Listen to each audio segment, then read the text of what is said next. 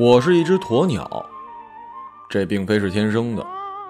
在我短暂而无聊的前三十年生命里，我先后做过老鼠、猴子、猪，直到结了婚有了孩子，才最终定型为鸵鸟。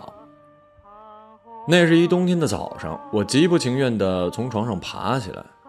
为了工作，我迷迷糊糊地走到了洗漱间，习惯性地挤上牙膏，打算开始往牙齿上涂抹。我一抬头，被镜子里的自己样子吓了一大跳。我的牙齿不见了，我的嘴变成了尖尖的喙，我的眼球深陷，头发稀稀拉拉的，我的脖子又细又长，像一根发霉长毛的甘蔗。早在半年前。我还是一名起早贪黑的出租车司机。当时的情况是我辛辛苦苦的在外面跑一天，忍受各色动物的恶臭以及溃烂不堪的交通，没尊严，没希望。好不容易熬到收工下班，公司，我管他们叫债主，却要从我本来就不鼓胀的钱包里掏走大部分的份子钱。然而这一切对于我，一只鸵鸟来说。又有什么办法呢？我有老婆孩子要养，有房贷要交，除了每天睡觉时把头死死的埋在枕头下面，我什么也做不了。第二天，照样打卡出车。我甚至都懒得抱怨了。我是鸵鸟，又不是一些聒噪的鸭子。有一次啊，全市的出租车组织了罢工，要求把司机待遇提高一点，我也接到了通知。让我在某年某月某日某时把车开到某地，堵路罢工。我没去，我当然不会去了，关我屁事儿啊！这句话一直是我做任何事情脑子里的第一也是唯一的想法。我打心底里觉得这样做一点用处都没有。真的，我趁他们罢工的时候在路上疯狂的接活，甚至比平时赚的还多了。事实证明，我的判断是对的呀！大罢工的最终结果是没有结果。我原以为自己这辈子就这样下去了，也挺好的，没有前途，至少饿不死。可是就在一年前，一项新的出租业务改变了我的人生，一款手机叫车软件出现了。刚开始时，它还只在白领之间传播。我们出租车的客流也没有受到太大的影响。后来，越来越多在路边等车的人，即便一辆空着的出租车停在他的面前，也会冲你摆摆手，说自己已经叫过车了。有一段时间，我的生意明显不如从前，收入减少，油价上涨，上缴的钱一分都不少。而且最让人气愤的是，他们大多数是黑车。不但没有运营证，也不存在交份子钱。我们传统的、合法的、老实巴交的出租车行业面临前所未有的危机。于是大家又闹了，纷纷组织起来，见到黑车司机就砸车打人，理直气壮的像是正义者联盟一样。朋友们，生活就是利益，我们为什么要在社会上拼个你死我活呢？不就是为了那点少的可怜却又关乎生存的利益吗？而我，作为一只鸵鸟，对此依然只能避而远之。我不想伤害任何人，也希望任何人都别来伤害我。尽管收入眼看着越来越少了，但世界并不是这样的。即便我把头埋得再深，暴露在空气中的屁股依然昭示着任何路过的人都可以对我踢上一脚。由于长期不参加大家组织的活动，渐渐的我成了他们眼中的傻逼、孬种、没用的窝囊废。很快，车队头找了一借口，就把我给开除了。这个时候，我才不得不认真的审视一下自己的人生。我对自己的性格、技能、价值观进行了一番的小心翼翼分析，最后得出一结论：除了开车，我什么也干不了。现在呢，出租车肯定是没法继续了。难不成开黑车去？我蹲地上想了半天，突然豁然开朗。嘿，为什么不呢？我打算跟我的妻子，一只高大壮硕的袋鼠商量一下这件事儿。结果话音刚落，他就用了一招迅猛的左勾拳，把我打倒在地，昏死了过去。等我再次醒来的时候，他递给我一张银行卡，他说支持我。我捂着肿得跟桃子的脸颊，去银行取了家里的最后一笔存款，贷款买了一辆国产车，剩余的钱再换一部智能手机。呃，之前的直板手机用了五年没换过，安装一打车软件，从此开始了一只鸵鸟的黑车生涯。There's such a lot of world. 出乎意料的是。开黑车比开出租让我更觉得有尊严。我再也不用准时的上下班打卡，不用再在街上四处漫无目的的游荡，随意被人叫停，更不必为了点钱被人呼来喝去，去自己不想去的地方。主动权和自由度完全掌握在我的手里。我可以把车停在路边，舒舒服服的喝一口热茶，看着手机屏幕上的轿车单滚动。然后凭兴趣选择一单自己想走的路线，点击抢单。心情好呢就努力一点，心情不好我就找一树荫下睡上一觉。我开的是私家车，为自己打工，这就是所谓的尊严。乘客千奇百怪，有的时候我会接到一匹累得要死的马，有的时候车上会是一只花枝招展的鸡，有醉醺醺的狗。哭哭啼啼的兔子，满口上亿生意的河马，它们构成了残酷而真实的动物社会。嗯，当然了，无论是谁，我都尽量做到老实开车，事不关己，这是鸵鸟的本性。这天下午，天降大雪，道路变得湿滑，我驾驶着一辆空车，缓缓地行驶在城市的街道上。今天是我的小女儿小猫的三岁生日，我给她买了一只漂亮的彩色皮球，打算早点收工回家。我扫视了一遍附近的招呼订单，不是太远，就是不太熟悉，心想今天就到此结束吧。刚起步，一条呼叫信息跳了出来：从我所在地去麻将城，本市最大的商业综合体，正好顺路。于是毫不犹豫的抢下了单。对方显示的位置呢，离我也就十米左右，但我不确定是谁。按照惯例，我打一电话，对方嗓音低沉，语速很是慢。我告诉他我车牌号，他说他看见了，让我原地别动。大概过了不到十秒钟，副驾驶的车门被拉开，一股强风送着雪花灌了进来，吹得我一时睁不开眼。车门关上，我一转头，看见旁边坐着一头狼。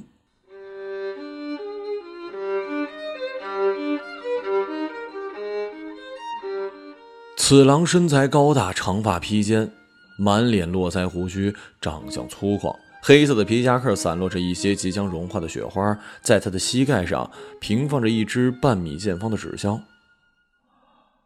我感到了莫名的紧张，甚至闻到他身上野兽的气味。呃，是你叫的车吗？对，走吧。去麻将城。嗯。作为一名黑车司机，我当然有权利拒绝出车，哪怕我抢下了单。但那不是我的风格。每到异常紧张的时刻，我都会选择屈从。走吧，没事儿，不就是一匹狼吗？我心里想着，把车挂上了 D 档，车一动不动，给了一脚油，车还是不动，我满头是汗。手刹，啊啊啊！手刹没放下。他说这话的时候，眼睛看着前方。哦哦，对不起啊。我急忙放下手刹，车一个顿挫，缓缓的上路了。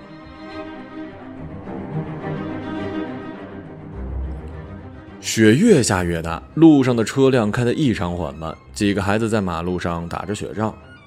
一颗雪弹在空中划过一道白光，不偏不倚，正巧落在我的挡风玻璃上。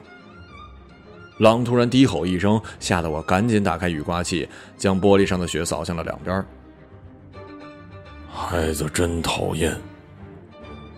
你不喜欢孩子呀？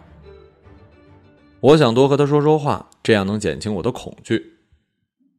不喜欢。你肯定没结婚的吧？等你结婚了，有了自己的小孩啊，就不会讨厌他们了。我不打算要小孩。很多人没孩子之前也都这么说的。我不要。可是，我不要。狼一旦变得恶狠狠，面目就会特狰狞。我赶紧闭嘴。前面有些拥堵。为了缓和因为安静所带来的尴尬气氛，我打开了收音机，里面正在播放粤语歌曲。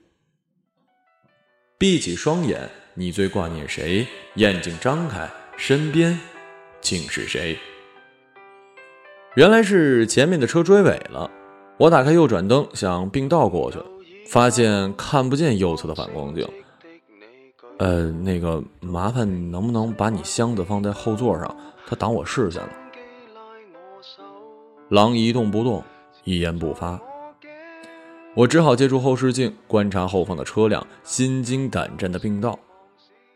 马路上开车的动物都很奇怪的，你不想并道的时候吧，他们距离拉得很远；一旦你打灯想并道，他就一脚油门顶上来，绝不让你插进去。而我是很怕跟谁发生剐蹭的，既耗费时间，又麻烦的要死。那个，麻烦你把箱子拿开吧，我过不去。他看了我一眼，然后把窗户降下来，将一只毛茸茸的利爪伸出窗外。过。我半信半疑的插了过去，果然，后面没有车挤上来。他把手伸回来，关上窗，汽车重新上路。谢谢啊。他盯着前方，面无表情。你箱子里放着什么东西啊？看你一直抱着。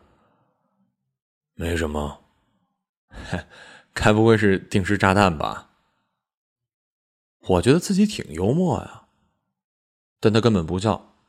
我只好继续开车，并且用余光观察这箱子。这是一挺普通的牛皮纸箱，上面没有任何的字符和标志。箱子的上方用透明胶带密封着，压在狼的大腿上，显得沉甸甸的。汽车进入了一条小街，街道的一侧被挖出了一条深沟。周围竖起了一排护栏，有工人在沟内辛苦的工作。路上呢，坑坑洼洼，车略微有一些颠簸。狼下意识的压住了怀里的纸箱，倒出去。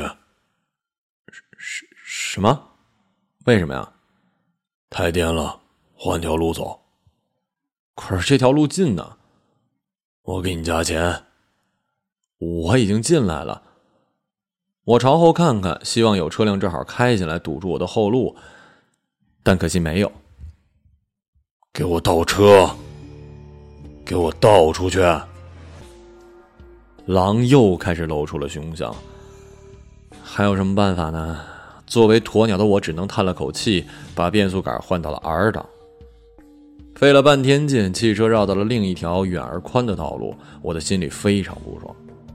自打开黑车以来，这是第一次被乘客如此的命令，同时心里又有一些疑惑：他怀里的箱子到底装着什么东西啊？宁肯多花钱绕路，也不愿意颠簸，一定是一件极为敏感、脆弱的物件吧？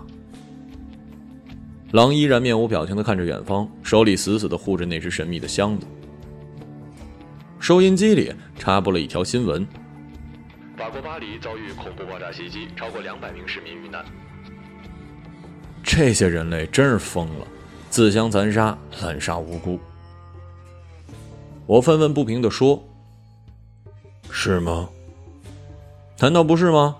这些恐怖分子啊，不管他们出于什么理由，把枪口炮弹对准平民百姓就是作恶，应该强烈谴责。”信仰？什么？他们是为了信仰？你是在为恐怖分子辩护吗？没有，我只是想说，信仰。我生气了。说实话，我已经很久没有跟人较劲了，但这次我实在有点控制不住自己的情绪。你有信仰吗？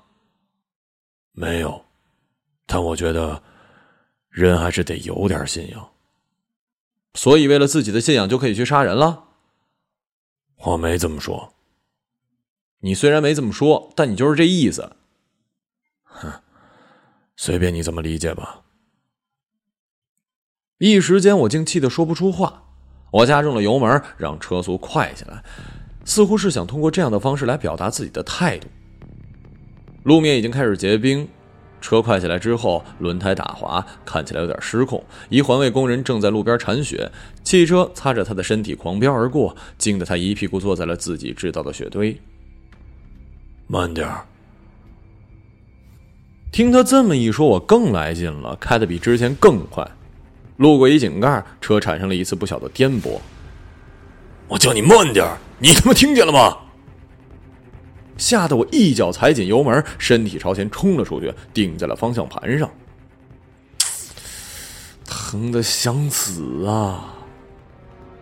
而狼啊，因为没有系安全带，整个头部撞在了挡风玻璃上，在他身下牢牢被护住的纸箱安然无损。对不起。对不起，我我不是故意的。没事儿，继续走。真真没事啊？要不要送你去医院啊？不用，没事儿，去麻将城。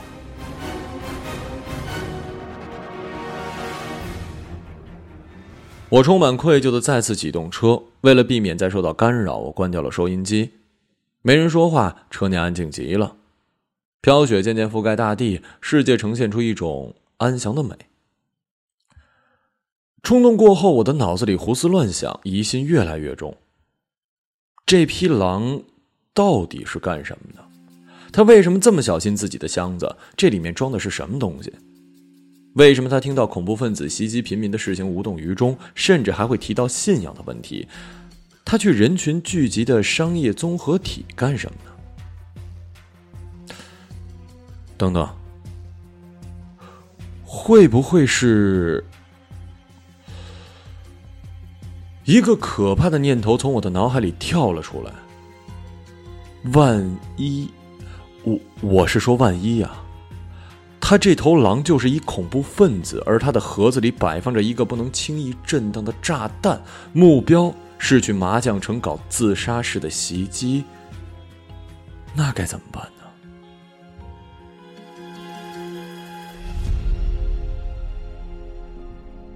这个想法让我不寒而栗，手脚发软。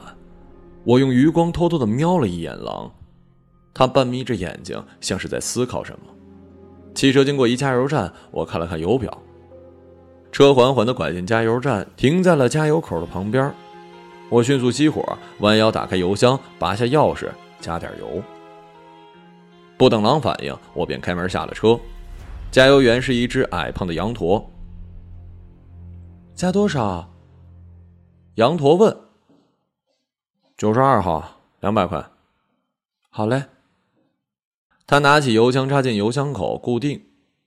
加油机上显示屏开始跳表。哎，厕所在哪儿啊？羊驼指了一方向。我裹紧衣服，朝厕所走去。我的后背能感受到来自狼锐利刺骨的眼神。厕所很小，只有两个蹲位和一排小便池。我看见斜上方有一扇窗户，只要从窗户爬出去，绕到超市，就有机会逃离。不，我不打算报警，只要不伤害到我，这事就跟我无关。至于汽车，我晚点再来取嘛。正当我打算开始攀爬的时候，厕所的门开了。狼走了进来，我急忙假装拉裤子拉链。他用狼族特有的眼神盯着我，然后开始小便。我发现他并没有把箱子带在身边。等我一下，我还得去付钱呢。别急。他有意无意的掀开了衣服的一角，我看见在他的腰间别着一把闪亮的匕首。我马上就好。我吓傻了，只能呆呆的站在原地等他。他撒了一泡时间很长的尿，尿液冲击小便池，哗哗的声响让我感到了非常难堪。好了，他穿好裤子也不洗手，直接把手搭在了我的肩上，半推着我出了厕所。哼，我已经被他牢牢的控制住了。汽车继续前行，离目的地越来越近，我也越来越紧张。现在几乎可以认定。他就是恐怖分子，而我，除了把他送到他想去的地方，基本上无能为力。我活到这么大，从来没想过成为英雄，当然，也不包括今天。我从来不看英雄电影，那些故事在我看来太虚假。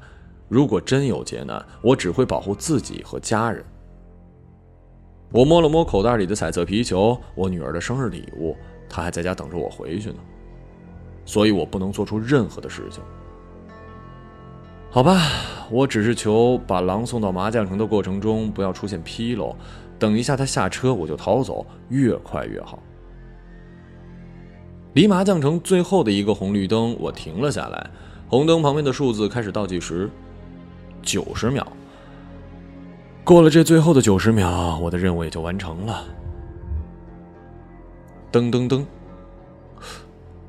有人在敲车窗，猛地吓了我一大跳。我一侧脸，发现是头穿着交警服的大象。他示意我摇下车窗。您好，请出示一下您的驾照和行驶证。我紧张万分，迅速思考一下目前的处境该怎么办。如果我现在跟交警报案，身边的这位是恐怖分子，那很可能当场他就会引爆炸弹。但如果这么一好机会我一旦错过，那不久的将来会有上百名的平民死于非命。此刻，此刻，我面临着一道太过残忍的选择题了。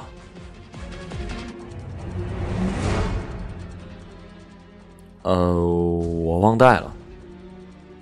其实驾照和行驶证就在方向盘底下的夹层里。我期望的事情是呢，在不把事情公开激化的前提下。让交警把我暂时扣押，这是目前看上去唯一可行的办法了。你是开黑车的是吧？大象吸附着车窗内侧的手机说：“呃，这不是黑车，我们是朋友。”狼前所未有的露出了微笑，眼睛盯着我，我只好尴尬的笑笑，不置可否。大象看看狼，又看看我。走吧。啊啊！今天下大雪，道路湿滑，早点回家。说完，大象抬起头，舔着大肚子走远了。万万没想到，是这样的一个结果。我感到失望极了。红灯已经变成了绿灯，后面的喇叭声震天。走吧，哥们儿，我救了你一命。我万念俱灰的重新启动车子。是的，我救了你一命。这句话像炸弹一样，已经在我的脑海深处引爆了。在麻将城的门口，我麻木的接过狼递过来的一百块。不用找了。你去几楼啊？我也不知道自己为什么要问这么一句。三楼，港式甜点。望着他远去的背影，我起步上路，朝家的方向开去。我感到自己的血液逐渐结成了冰，从未像此刻这般的可怜自己。我想象着自己回到家，暖气扑面而来，女儿给我一个熊抱，一家人唱着生日歌，欢快地吃着生日蛋糕。电视里在播放新闻：麻将城遭遇恐怖袭击，数以百计的市民丧生在了熊熊烈火当中，面目全非。电话进来了，是妻子。老公，你在哪儿呢？啊，回家的路上啊。你先别回去，来接我一下。我的女儿在外面玩呢。你们在哪儿啊？麻将城。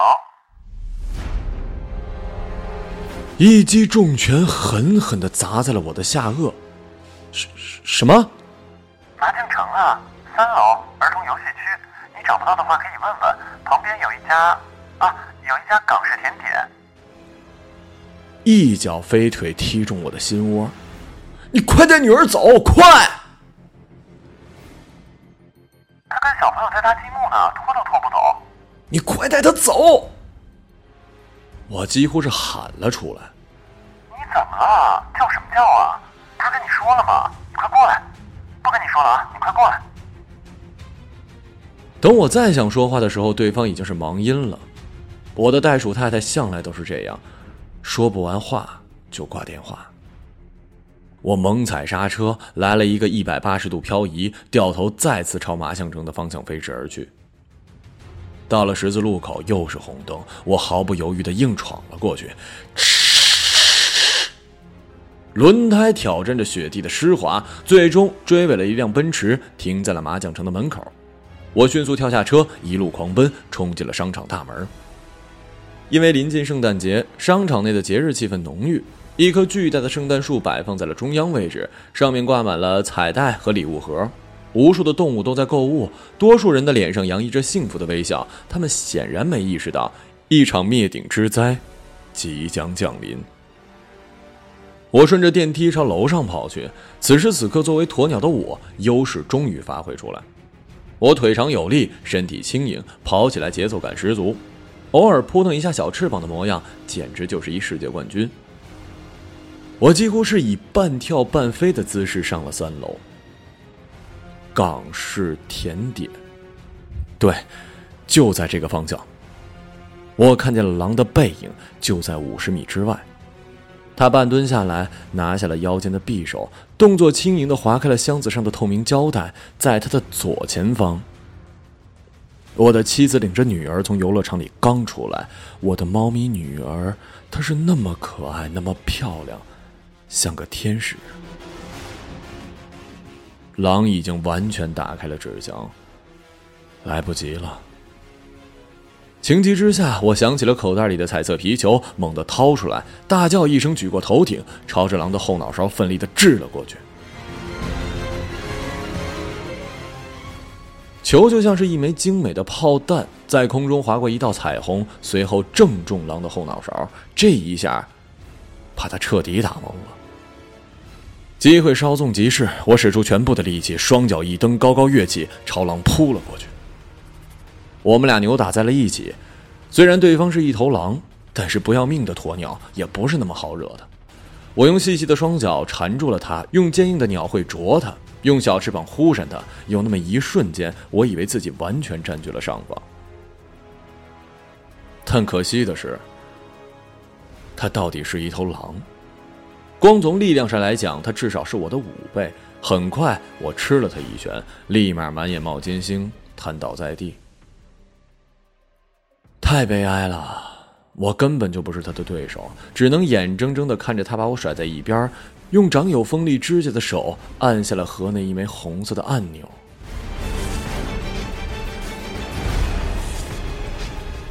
在生死存亡的时刻，我把头埋在了地上，双手捂着头，屁股高高的撅起。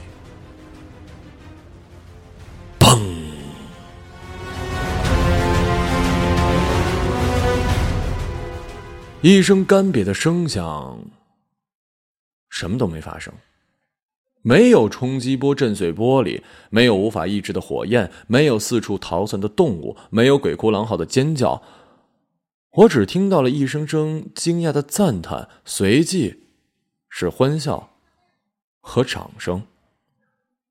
我回过头，狼，呃。嗯，我们亲爱的狼先生，正双膝跪地，手里捧着一只半开的钻戒盒，一只漂亮的有些过分的孔雀小姐，尾巴开屏，一脸的幸福。一条从纸盒里延伸出来的彩带迎风飘扬，上面写着一行字：“嫁给我，好吗？”我的家人来到我的身边。爸爸，你在这儿干什么呀？我来接你们啊！快起来，丢死人了！妻子充满厌恶的看着我，我从地上爬起来，顾不得拍拍屁股上的灰，一把抱住妻子和孩子，满脸的泪水。走，我们回家吧。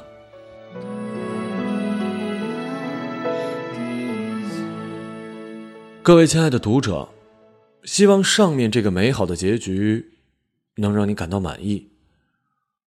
不过这并非是真相，真实情况是，我死了，被炸得灰飞烟灭。